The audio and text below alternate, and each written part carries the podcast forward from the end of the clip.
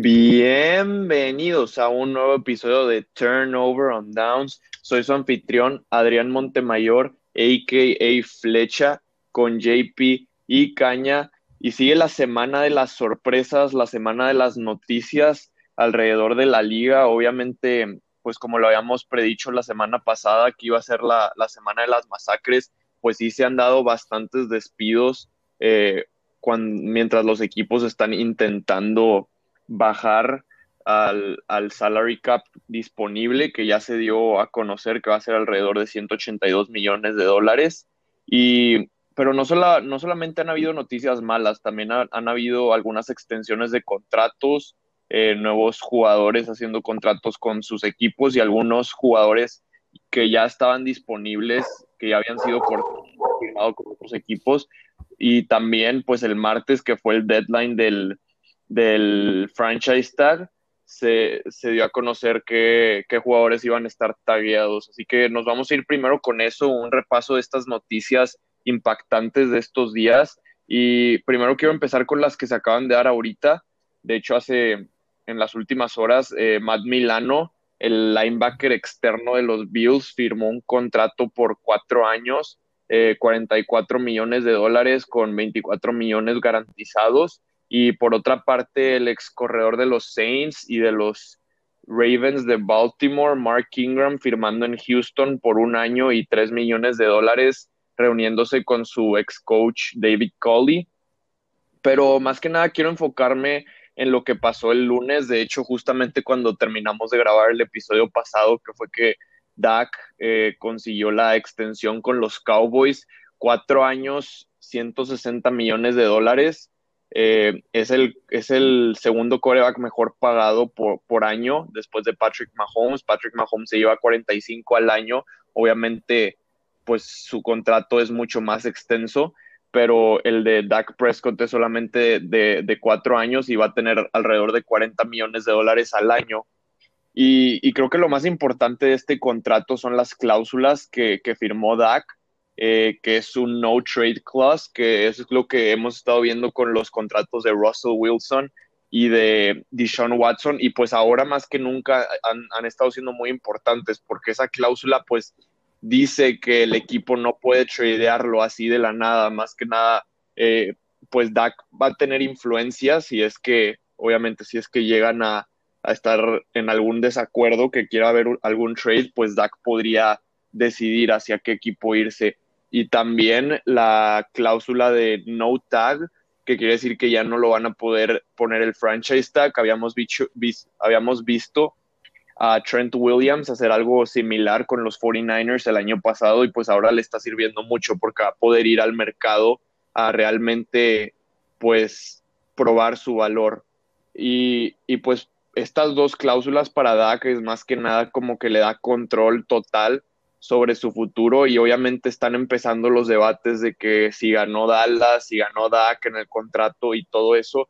Yo la verdad no creo que, yo creo que es, es un contrato bastante, bastante equitativo por los dos lados, la verdad obviamente no creo que los Cowboys perdieron, pero sí es una gran victoria para Dak porque se esperó los últimos años y, y pues le, le, brindó, le brindó fruto la espera porque ahora sí pudo firmar por la, cantidad de dinero que quería. Eh, sí, de hecho yo quería decir que pues la verdad no veo, no es como que veo a un lado ganando. Por un lado los Cowboys pues consiguen a su coreback franquicia por los siguientes cuatro años y es una posición bastante rara pues de llenar porque normalmente no consigues jugadores al nivel de Dak, la verdad Dak es muy muy bueno. Eh, si no fuera por su lesión, la verdad creo que pues capaz sí le pudieron haber terminado pagando un poco más por, pues porque no tuvo esta temporada para, para demostrar que sí, o sea, para, sí, para demostrar que sí se, que se merecía pues más dinero, pero también para los, para, para Dak, pues le da mucho, le da poder al jugador, ¿verdad? Eh, si, si necesita, si quiere, o si los Cowboys lo quieren tradear en algún momento, él escoge, él escoge a dónde como hemos visto varios corebacks como Deshaun Watson y Russell Wilson, como dijiste. Y también lo de, lo de la no, no franchise stock clause también es muy útil porque pues creo que a él ya lo, después de, de haber sido, de que lo taguearan, creo que pues te molestaría un poco porque pues tu equipo como que no confía en que, bueno, parece que tu equipo no confía en ti como para darte ese contrato largo. Y pues creo que esto le da un poco más de seguridad y pues le garantiza un futuro a Dak.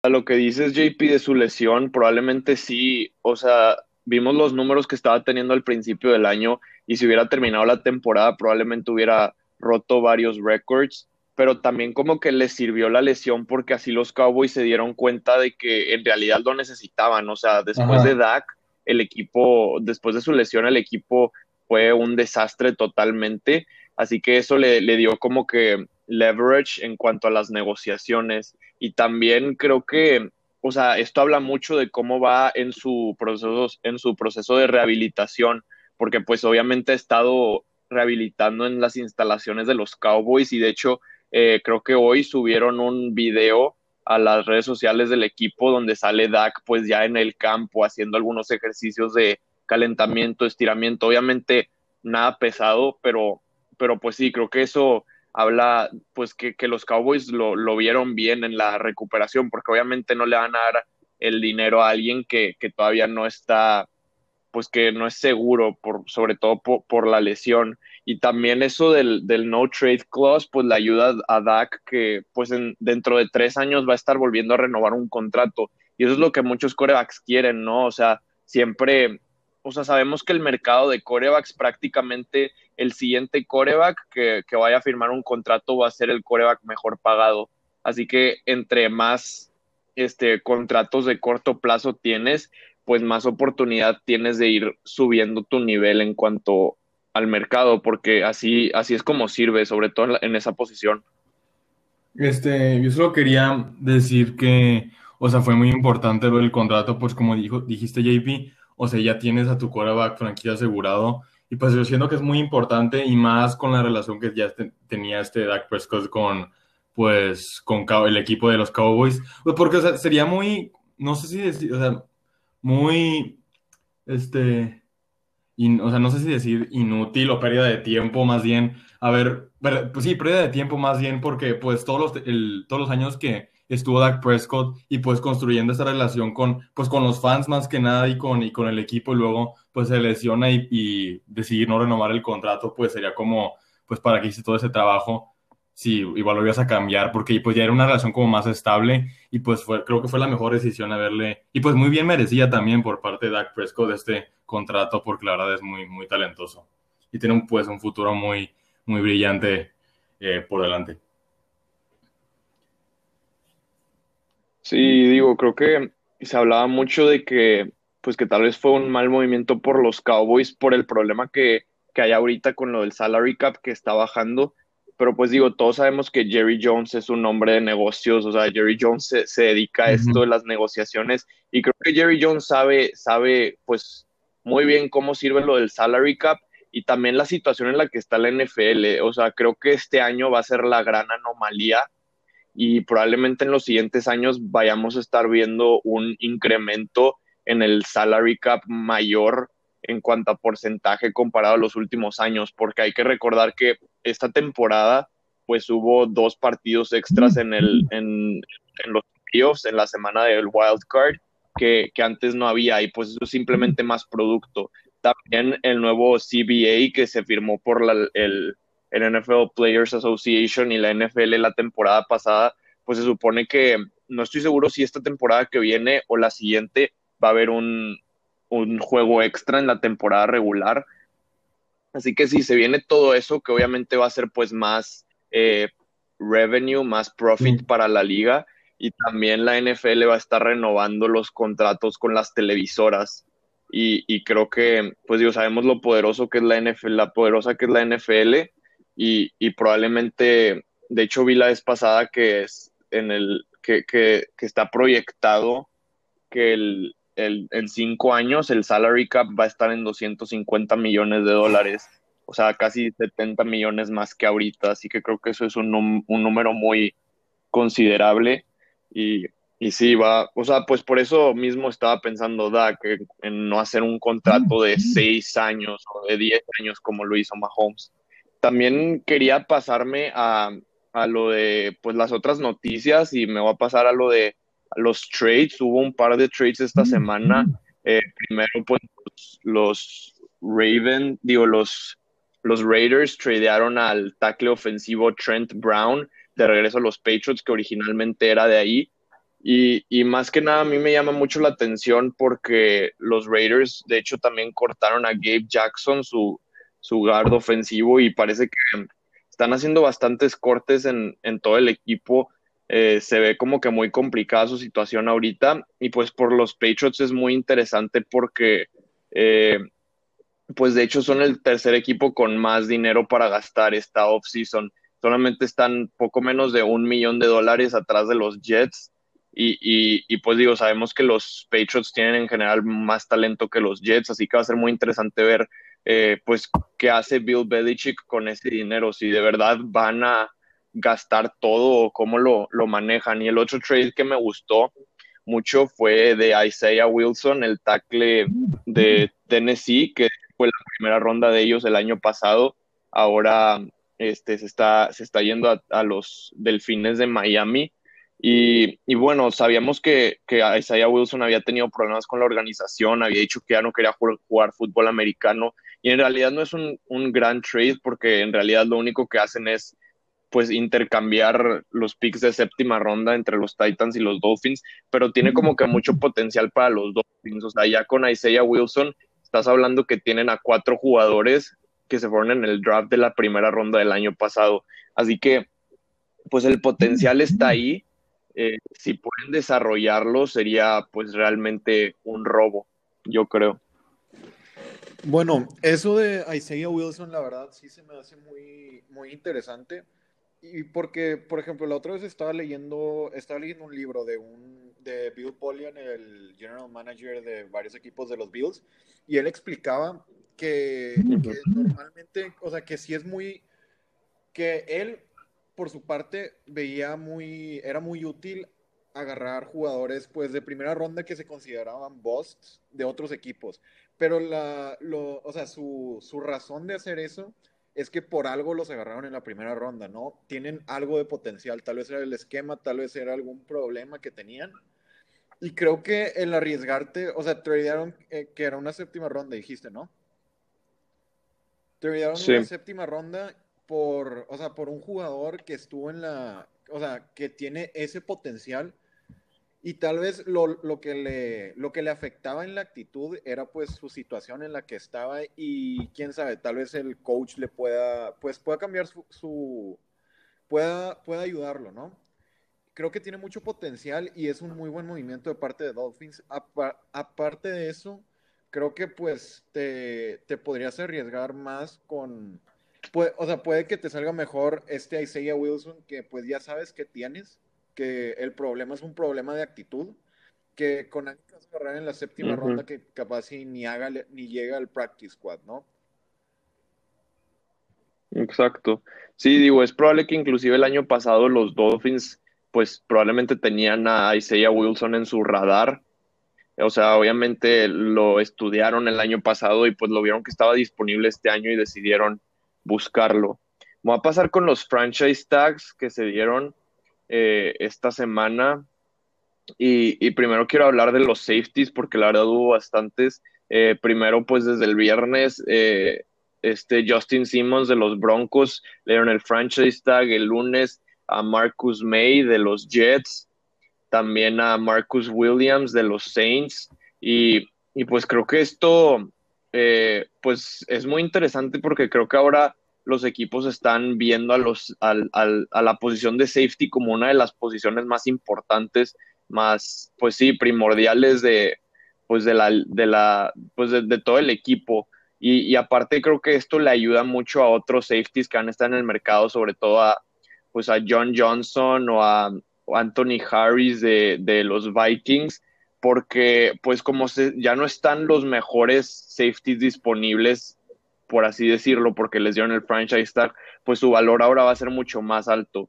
También eh, creo que sucedió, sucede lo mismo con los receptores que le dieron el tag a Chris Godwin y Allen Robinson. Probablemente los dos esperaba, pero Kenny Goladay también se esperaba y no lo recibió. Así que Kenny Goladay ahora es el, el, el, mejor receptor disponible y, y, pues gracias a eso probablemente su valor también incrementa en el mercado. ¿Hay alguno, algún otro jugador de, los que fueron tagueados que, que, les llamó la atención particularmente? Eh, bueno, a mí en especial no, pero la verdad esa situación de que, bueno, lo que está pasando ahorita de una clase, por ejemplo, los receptores, que era una clase bastante de bastante calidad y sigue teniendo bastante calidad, pero pues ahora vemos otros, se va a mover todo, ¿verdad? Y por ejemplo, hay equipos que están uh -huh. considerando, por ejemplo, Corey Davis, ¿no? Obviamente no, no era pues el mejor, uh -huh. pero ahora con contando fuera a Chris Godwin y a este sí, a Allen, uh, Robinson fuera, o sea, su valor sube. Y creo que esto está pasando con muchos. También con los safeties, que era una posición que iba a haber bastantes jugadores buenos de calidad. Eh, pues vamos a ver cómo los jugadores que tal vez no. O sea, cómo se les sobrepaga a ciertos jugadores por mm. falta de, de calidad en su posición, creo. Sí, exacto. Y creo que específicamente de esa posición de receptor hemos hablado mucho de pues la profundidad que hay, no solo en agencia libre, sino también en el draft en, en los últimos años. Y, y, esta, y esta clase de, del draft también se espera que vaya a haber mucha profundidad en la posición. Y ahora va a haber aún más receptores disponibles porque los Bills cortaron a John Brown y, y hoy los Saints cortaron a, a, Emmanuel Sanders. Otro jugador que me, que me llamó mucho la atención, que taguearon, me sorprendió porque no me lo esperaba, era Cam Robinson de los Jaguars. Y yo creo que más que nada era como que los Jaguars no querían pues arriesgarse a no conseguir a alguien en agencia libre o a no conseguir a alguien de gran nivel en el draft, sobre todo porque pues en el draft llegan sí. inexpertos, sin experiencia, así que sí, como que querían ah, tener por lo menos una un floor, por sí, así decirlo, base, posición exacto, con sí. Cam Robinson y de ahí ya buscar, ajá, exacto, sí, sí, sí. Y el otro que me gustó mucho fue Leonard Williams de los Giants, que tuvo una breakout season. Y digo, creo que los Giants estaban entre Leonard Williams o Dalvin Tomlinson, que pues es su otro liniero defensivo, pero es interno, es tackle, y, Leonard Williams es ala defensiva. Y creo que de hecho Tomlinson termina siendo como un ganador, porque es probablemente el tackle defensivo, pues disponible, el mejor tackle defensivo disponible, no solamente en agencia libre, pero también en el draft y por mucho, porque este año la clase de, de tackles defensivos del draft está muy, muy pobre, así que ahí él, él consigue, pues muy probablemente va, va a recibir muy buenas este, ofertas. Tengo una pregunta. O sea, ustedes, imagínate que ustedes, ustedes son jugadores, imagínense. ¿Qué, le, o sea, qué, ¿Qué, tan importante es que les den el franchise tag o, o en qué, qué, ventaja les podrían sacar? O sea, ¿qué, ¿qué, sería mejor? ¿Que otro den? ¿O que sí? O sea, ¿qué tan importante es el franchise tag? Creo que depende de tu situación, porque hay ciertos jugadores que, que pues no es como que, bueno, no parece que se lo merecen y pues les podría venir como una sorpresa, pero la verdad creo que como, como jugador hay, hay de dos. Hay jugadores que pues se la quieren jugar segura y quieren tener un contrato garantizado, por eso pues okay. contratos largos. Y luego hay otros jugadores que pues, o sea, dicen, ah, bueno, me, es como un año de prueba, ¿no? Si juegas mucho mejor, es, es, que cuando te dan el franchise te pagan el promedio de tu posición. ¿sí? Si juegas de sí. linebacker, te dan la, el promedio de los linebackers, o sea, de los linebackers, ¿no? Sí. Bueno, sí, o sea, es como un boom or bust, porque si tienes de la, o sea, si tienes tu mejor temporada, mejor que la que has, que cualquiera que has tenido, vas a subir más del promedio y vas a, o sea, estás exigiendo un contrato bastante grande y, y, de, o sea, y de todos modos sales ganando con bastante dinero, porque pues hay posiciones a las que en promedio se les paga pues muy bien, o sea, como los corebacks, ¿no? Sí. Pero imagínate que estás teniendo, o sea, entrando a la, a la, temporada, ya casi sin, sin jugar, lo hemos visto pasar, te lesionas, te pasa algo o de plano se te pierde el vuelo que tenías o dejas de hacer algo y ya tu nivel baja. Te vas, o sea, te, te vas del equipo probablemente con un contrato buscando a alguien que te dé una oportunidad o buscando un contrato que, pues, o sea, lo que te tiren, ¿no? Porque pues ya, sí. eh, pues bosteaste, ya, o sea, la regaste. Y pues creo que depende de cómo lo, o sea, cómo lo veas como, ya no como jugador, pero como, pues como, o sea, son tus negocios, es tu dinero, es de lo que, de lo que vas a vivir. ¿Prefieres asegurarlo o prefieres, pues ya sabes, un año donde te paguen bastante y tener la oportunidad de subirlo? Yo creo que también es como que muy ambiguo y depende mucho. Digo, en, general, si estuviéramos viendo algo similar en algún otro como que workplace, o sea, si es algo muy gacho, o sea, imagínate que tu empresa te obliga a quedarte ahí un año más, pues a la fuerza y tú tal vez tienes una mejor oportunidad en otro lado, pues obviamente no es, no es justo.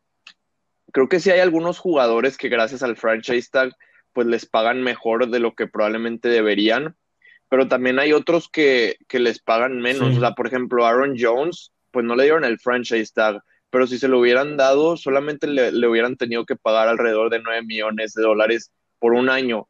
Y pues su nivel, obviamente, o sea, al ir al, mercado, eh, se eleva muchísimo más porque, porque tienes, pues es como una oferta y demanda, es como como una subasta, te están hablando de todos los equipos y ya tienes tú la opción de decidir si el, si el dinero es tu, tu factor número uno o, puedes considerar mejores opciones. Y también, por otro lado, pues es, es, lo riesgoso. O sea, por ejemplo, la lesión de Dak, Dak firmó el franchise tag el año pasado y nada más estaba un año. Si Dak fuera de otra posición, o sea, si le hubiera pasado a cualquier otro jugador, probablemente que tiene una lesión así de fea, en un, en un contrato de un año, pues es probable que ahí se acabe tu carrera. O sea, muchas veces cuando se acaba tu contrato de novato en la NFL, como que ese es el periodo que tienes para hacer el mayor número, pues el mayor dinero posible, por así decirlo, porque muchas veces cuando terminas tu contrato de novato tienes entre 24 y 27 años, que es como que la prime, o sea, la edad uh, ideal para los jugadores Así que, pues muchas veces se les puede ir esa oportunidad de capitalizar para, pues para dinero para ellos y para su familia, todo lo que, lo que han trabajado toda su vida. Es que sí es muy buena pregunta porque, pues de hecho ya hay, hay muchos jugadores que, que se han quejado de eso. Lo vimos con Le'Veon Bell hace un par de temporadas cuando tuvo que pues saltarse toda una temporada, prácticamente el franchise tag lo forzó a hacer eso, porque él quería un contrato más grande y lo que los Steelers querían hacer era darle el franchise tag y darle ese contrato que juegue con ellos un año más y ya, pero pues él, o sea, se, decidió arriesgar, se saltó todo un año de su carrera y, y digo, al final sí pudo hacer el dinero con los Jets, pero vimos que ya no regresó igual, o sea, se pierde sobre todo en esa posición de corredor, o sea, es muy diferente ser un corredor de 26 años a ser un corredor de 27 o 28 años, eh, sobre todo cuando quiere hacer un contrato de largo plazo. Y de hecho vi hace poco un, un tweet de, de, un jugador, no recuerdo quién era, pero nos estaban diciendo que deberían de quitar el franchise tag y dejar solamente el transition tag, que es muy similar. O sea, es como si fuera un franchise tag, pero en el transition tag los otros equipos tienen oportunidad de hacerte ofertas. Así que, por ejemplo, si digamos que los Packers le hubieran dado el transition tag a los a Aaron Jones, pues, o sea, es como si fuera el franchise tag, o sea, tiene ese mismo contrato promedio de su posición de los cinco mejores pagados, pero otros equipos tienen la oportunidad de hacerle oferta, o, o sea, una mejor oferta, y si los Packers no pueden, pues, machearla, si los Packers ajá, si los Packers no pueden igualarla, pues entonces Jones se, se, va al otro equipo. Y, creo que sí, eso, eso es un poco mejor, porque es de las dos. O sea, si tienes la oportunidad de retener a uno de tus mejores jugadores y a la vez le das la oportunidad al jugador de capitalizar con otro equipo. Este, voy a pasar con algunos cortes muy interesantes. O sea, esta semana hemos visto que, los Saints han estado cortando muchísimos, ya se, ya se esperaba, se esperaba, pero ya se están acercando aún más, cortaron a Janoris Jenkins, el corner, a Quan Alexander, y vi que también reestructuraron el contrato del liniero ofensivo Andrew Speed, y, no sé qué tantos movimientos han hecho, pero unos cortes que me sorprendieron muchísimo fueron los de los tackles de los Chiefs hoy, Eric Fisher y, y Schwartz, porque realmente eran uno de los mejores y su ausencia fue muy notoria en el Super Bowl y aparte se dice que ahora el centro titular, Austin Ryder, este, va a ser agente libre y que no va a regresar a, a, los Chiefs. O sea, desde el Super Bowl solamente tienen a un liniero ofensivo eh, en el equipo que es Laurent eh, Duvernay Tardif y, y, fue un jugador que pues optó out de la temporada, optó por salir por lo de COVID porque decidió dedicarse a su profesión de doctor y pues es algo que definitivamente van a tener que arreglar los Chiefs esta temporada, porque si ya era una necesidad, ahora aparte cortando a sus dos titulares, a sus dos mejores, a dos linieros ofensivos de alto nivel que obviamente van a ser pues muy codiciados cuando en, en, agencia libre. Eh, eso la verdad sí, sí fue algo que, me sorprendió muchísimo. Definitivamente, o sea, yo la verdad sí también me quedé sorprendido y aparte yo creo que no somos los únicos, pues los memes, o sea, dicen totalmente, o sea, está totalmente, totalmente, este, hablando por sí solos, porque, o sea, vimos totalmente, totalmente la ausencia y pues la importancia de la línea en, en el Super Bowl y básicamente pues pasó lo contrario a lo que necesitaban, ¿no? O sea, se fueron y pues, este pues no sé qué va a pasar porque si así fue en el Super Bowl, imagínate cómo va a ser la, siguiente temporada. Que es, es, esencial tener la línea ofensiva. Exacto. ¿Qué dicen si nos pasamos al mock draft que hice? Eh, mi primer mock draft de, para el draft de este año. Y lo quise hacer ahorita justamente para que para que sea como que un pre-free agency para ver cómo cambian las necesidades de los equipos antes y después de agencia libre. Y también pues voy a dar como que un disclaimer que pues digo, yo todavía no hago mi, mis evaluaciones sobre los jugadores, la verdad casi no he visto nada de, de tape de, de, ellos, así que más que nada me estoy basando en lo que dicen los scouts, los rankings que han puesto hasta ahorita. Y, y pues digo, o sea, originalmente no quería hacerlo así, quería como que estudiar primero, pero pues digo, también me, gusta esta idea para ver cómo cambia pues mi perspectiva antes y después de hacer pues ya todo el, scouting y así. Así que, ¿por qué no empezamos? Voy a irme con los primeros ocho y a ver si me dicen ahí algunos ustedes que si tienen algunas dudas de por qué hice esa selección o alguno que les, les interese, ahí me dicen. El primero eh, un poco obvio, la verdad espero que no tengan preguntas acerca de eso. Jaguars draftea a Trevor Lawrence, coreback de Clemson. Este, el número dos, los Jets draftean a Zach Wilson, quarterback de BYU. Número tres, tal, vez la primera sorpresa, eh, los Dolphins draftean a Kyle Pitts de Florida, tight end. Después, número cuatro, decidí incluir mock trades en este, en este mock draft. Así que tengo que los Broncos hacen un trade con los Falcons y draftean a Justin Fields, quarterback de Ohio State.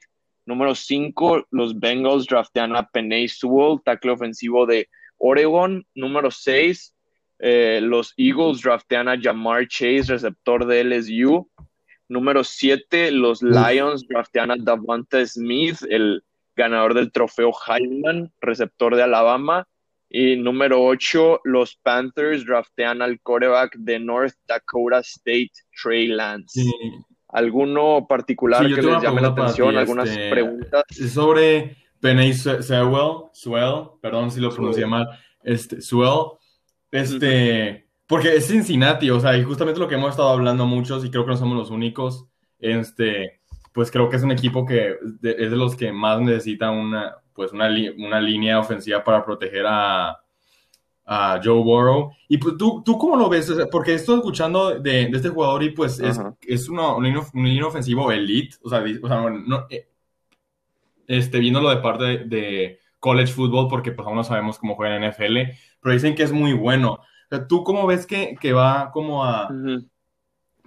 No sé cómo dices, o sea, a, a, quedar en el equipo. Exacto, sí, sí, sí. Este, ¿Tú crees que va a ser un buen trabajo? ¿Cómo crees que se adapte? Por lo que he escuchado, parece que este también sería como que una selección muy fácil de hacer para los Bengals. Se ha proyectado Penny Sewell a ir con ellos desde pues inclusive desde antes de que se acabara la temporada. Y pues Penny en todo lo que he visto, está rankeado número uno en tackles ofensivos. Algunos scouts tienen ahí muy cerca a, a Rashan Slater, pero Rashan Slater está un poco más chico. Y, y Penny es, o sea, es un tackle ofensivo natural. Puede jugar del lado derecho, del lado izquierdo.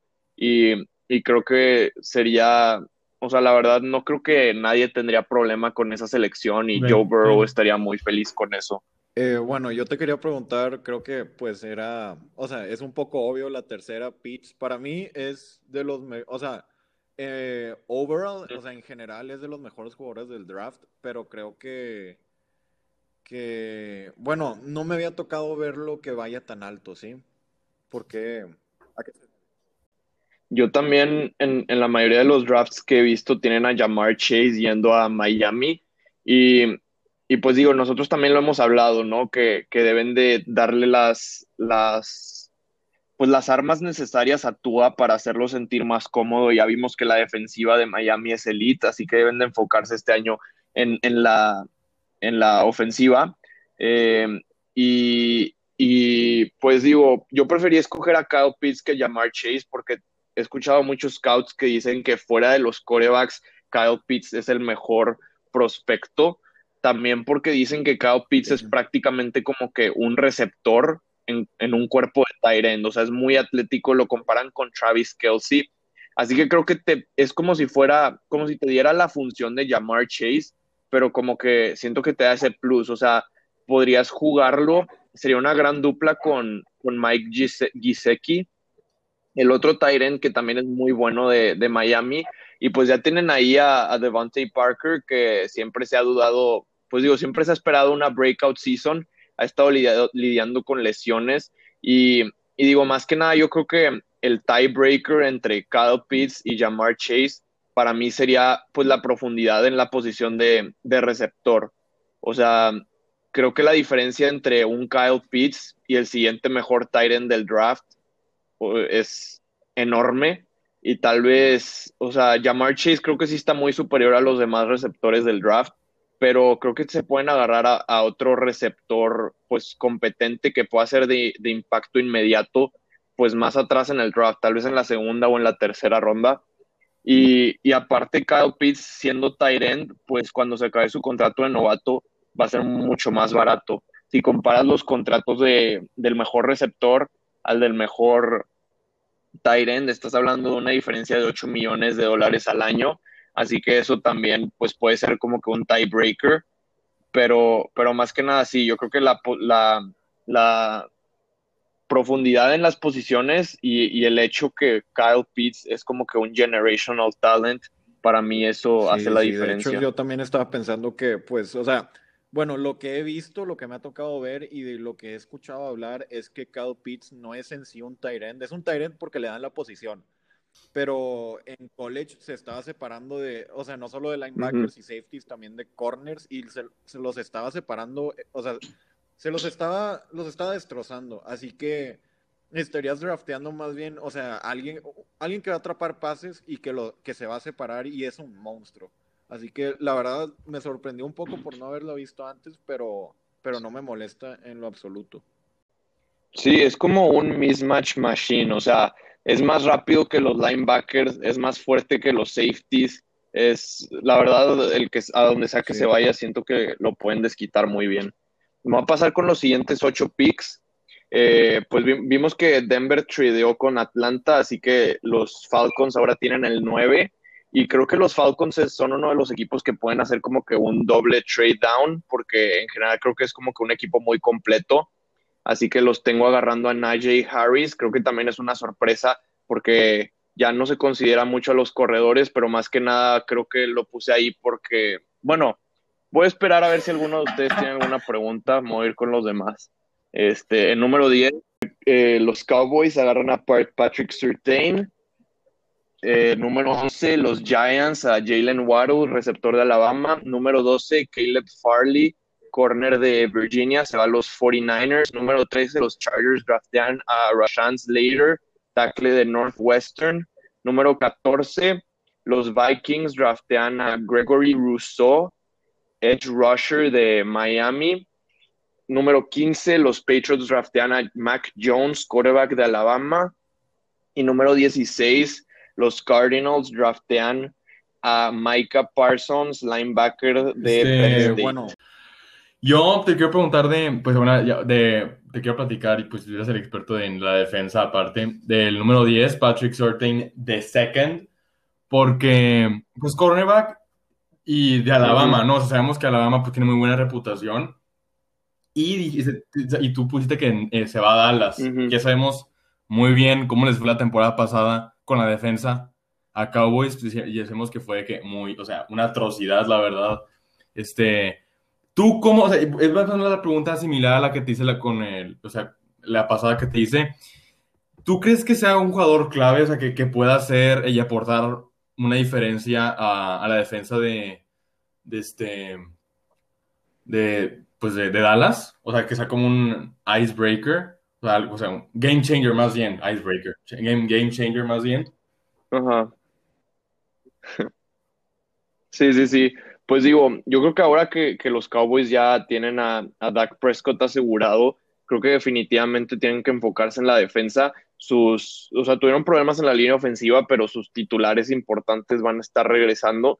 Así que, eh, pues digo, entre Certain y, y Caleb Farley, como todavía no he hecho mi propia evaluación, todavía, o sea, pues es probable que eso cambie porque esos dos son como que los corners más, eh, pues los dos mejores corners, dependiendo de los scouts, de, de, la opinión de cada quien, son los mejores dos de este año. Aquí decidí poner a Certain porque, o sea, creo que los Cowboys definitivamente están en el mercado de, de un corner porque tuvieron muchos problemas ahí y aparte Chidobi, Awusi y Jordan Lewis van a ser agentes libres. Y creo que con, con Trayvon Diggs, que fue su corner novato la temporada pasada, precisamente también de Alabama, pues va a ser como que reunir la dupla y, y tener, o sea, creo que la temporada pasada Trevon Diggs mostró algunos eh, destellos de luz de, que puede ser bastante bueno.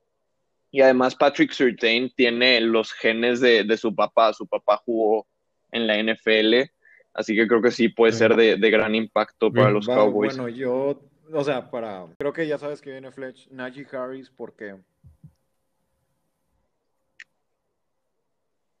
Sí, este, digo, a mí también me sorprendió mucho, es muy tentativo agarrar a alguien más, pero creo que influye mucho que Arthur Smith es el nuevo coach ahí en Atlanta y creo que todos hemos escuchado que Najee Harris se le ha comparado con Derrick Henry, o sea, es un corredor bastante grande, bastante atlético y muchos dicen que tiene inclusive más potencial porque Najee Harris es muy bueno eh, pues atrapando pases del backfield. Así que creo que últimamente se ha este, pues despreciado o se ha menospreciado la posición de, corredor, pero yo creo que es muy importante, o sea, hay que recordar que Zeke fue pick número 4, eh, Christian McCaffrey fue número 8, este eh, Leonard, Leonard Fournette fue número 5 también, si no mal recuerdo, 4, algo, algo así. Y creo que Najee Harris está en esa misma, pues, en, en, pues tiene ese tipo de talentos. Aparte en Atlanta, dije que es de los equipos que probablemente va a estar buscando tradear para atrás, porque no siento que ocupen tanta ayuda. O sea, por, por lo menos del lado de la ofensiva, creo que tienen muchísimo talento.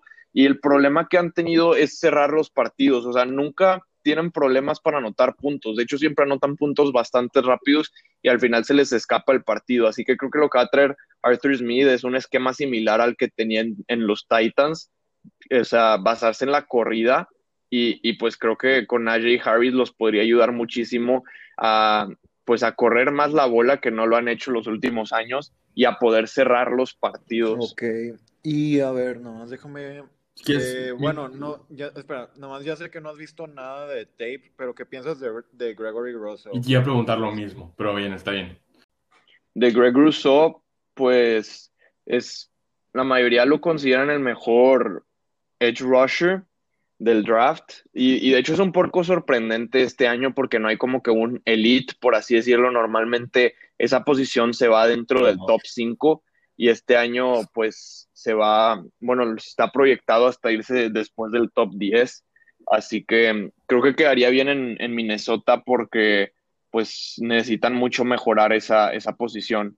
Daniel Hunter estuvo lastimada la temporada pasada y, se notó mucho su ausencia y Este, aparte y necesitan agregar a alguien más Siento ahí. que algo que les afectó mucho, y lo vimos con este en el juego de contra, contra Seahawks, o sea, les, les faltó, o sea, hicieron, hacían como un, como que dijeron, yo me quiero copiar de Falcons porque no cerraban juegos, o sea, fue una, una de las razones por las que per- perdieron, porque no sabían cerrar, y pues no quiero, o sea, no quiero apuntar dedos, pero fue por culpa de la defensa, así que siento, o sea, como dices, o sea, es un freak, Así que Gregory Rousseau, así que yo creo que va, va a ayudar mucho a hacer pues presión al, al coreback. La verdad, ahorita que lo pusiste, no sé si es la mejor opción para Green Bay, porque este, pues, es la misma división, pero este, yo creo que si la, viéndolo de parte de Minnesota, yo creo que pues estaría muy feliz que eso pasara, pues, porque pues, siempre quieres alguien que le haga presión a, a los corebacks, más si son, o sea, más si es Rodgers, o sea, lo quieres mantener siempre en,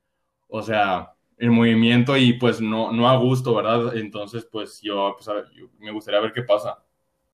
Exacto, o sea, como tú dices, es un freak, tiene como que es un talento, un raw talent, porque mide Exagerado. 6 pies 8, es, es un monstruo, la verdad. Eh, Ok.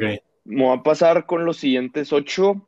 Número 17, Christian Dariso se va a Las Vegas, los, los Raiders. Número 18, Quiddy Pay. Este, lo, lo draftean los, los Dolphins de Miami, Quiripay de Michigan, Edge Rusher. Número 19, ahí tengo entre los Jets y, los, y el Washington Football Team. Como, como vieron, pues los Jets draftean a Zach Wilson, así que creo que van a estar intentando tradear a, a Sam Darnold y, y creo que los, los, el Washington Football Team tradea por Sam Darnold y hacen un intercambio de picks en la primera ronda, así que New York ahora tiene la 19 y draftean a Kadarius Tony, receptor de Florida, para darle armas a Zach Wilson.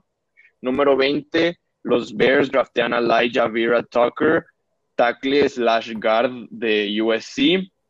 Número 21, los Colts draftean a Jalen Mayfield, tackle de Michigan. Número 22, los Titans draftean a Aziz Ojulari, linebacker externo slash pass rusher de Georgia.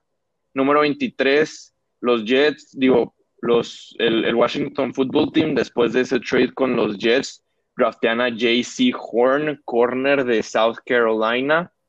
Número 24, los Steelers draftean a Travis Etienne, corredor de Clemson. ¿Cuál les gustó? Eh, Caña, ¿quieres ir tú primero? Dale, dale, dale tu Ah, primero, dale tu primero.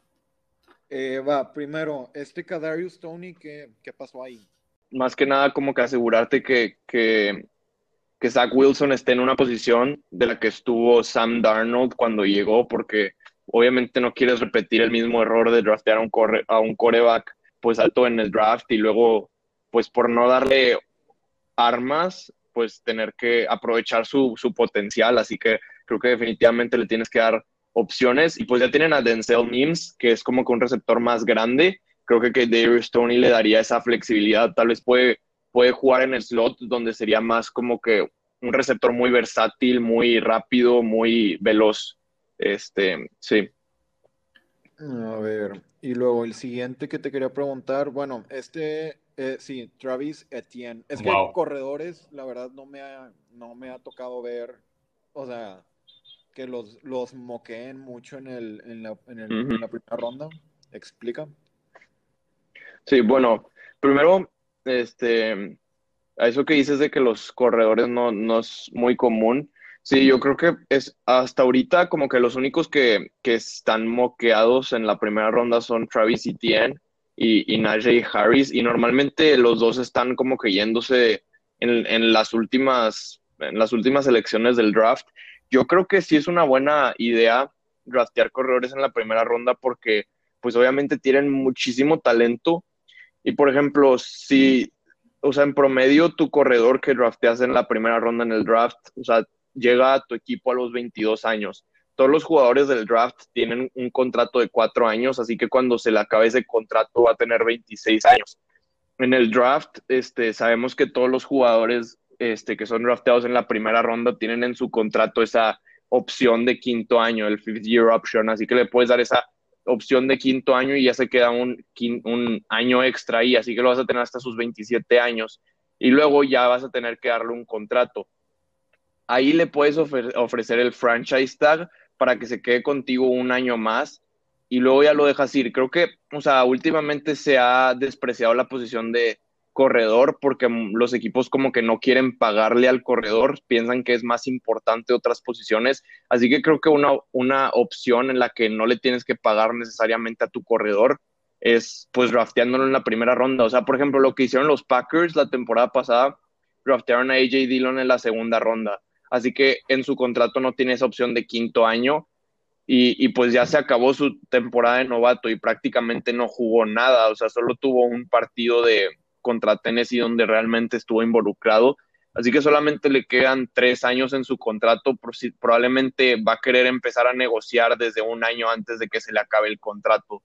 Así que sí, creo que eh, o sea, los equipos deberían de volver a considerar a los corredores como una posición importante y pues en Steelers creo, que quedaría muy bien porque necesitan darle ayuda a, Big Ben en el juego terrestre. Big Ben, o sea, cuando ganó los Super Bowls estaba en un equipo mucho más completo de los que ha estado ahorita y, y ya no puede, o sea, tal vez sí puede, pero ya no debería de estar lanzando 60 pases por partido como lo vimos en los playoffs contra Browns. Sí, exacto. O sea, ya no es Brady, que él probablemente pueda seguir siendo este, ya está más desgastado. Y pues la verdad, ya no, yo, no solo voy a decir este, que me llamó la atención que pues hayas puesto a, o sea, un corredor con Pittsburgh, porque ya no, ya no he estado platicando en episodios anteriores, que pues lo que necesitan, porque pues estar tirando todo el tiempo, o sea, te vuelves predecible, y dos, pues teniendo un coreback, y además ya los alineaste otra vez este, a pues, un coreback ya veterano y grande, pues no es como que lo más este, sano que lo, estés, o, sea, se le, va, a estar tirando y como un Lego se le va a salir el brazo casi, casi, así que pues es necesario como tener un, pues, un corredor con que, pues, con que basarte, ¿no? Así que pues se me hizo muy interesante eso. Sí. Bueno, vamos a, ir por los últimos ocho rápido. El, en el 25 los Jaguars draftean a Trayvon Morig, safety de TCU. 26, los Browns draftean a Jeremiah Owusu Koramoa, linebacker de Notre Dame. Número 27, los Ravens draftean a Jalen Phillips, eh, edge rusher de Miami. Número 28, los Saints draftean a Carlos Basham Jr., eh, defensive end de Wake Forest. Número 29, los Packers draftean a Greg Newsom, segundo, corner de Northwestern. Número 30, los Bills draftean a Joseph Osaye, eh, backer externo de Texas. Y número, número 31, los Chiefs draft Collins, linebacker de Tulsa. Y número 32, los Buccaneers draftean a Jason Owe, edge rusher de Penn State.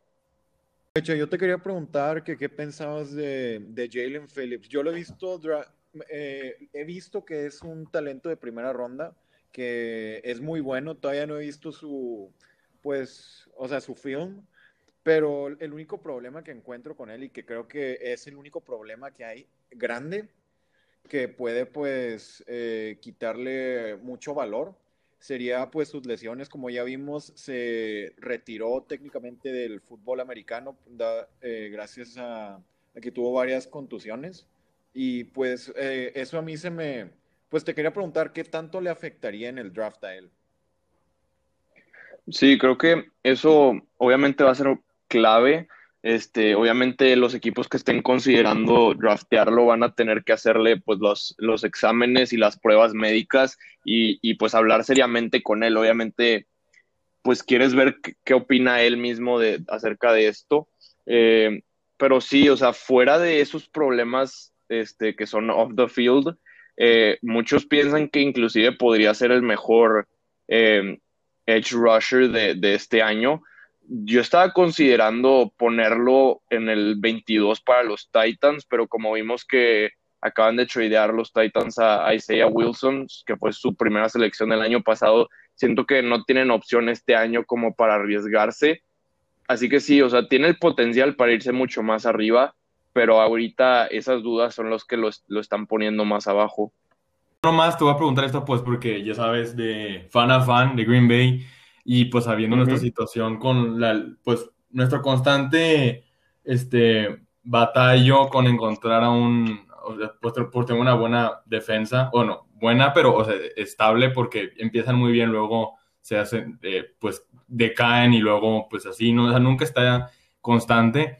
Este, Greg Newsom, ¿tú crees que, este, pues si pueda aportar algo nuevo o crees que se quede con, o sea, como un corner más?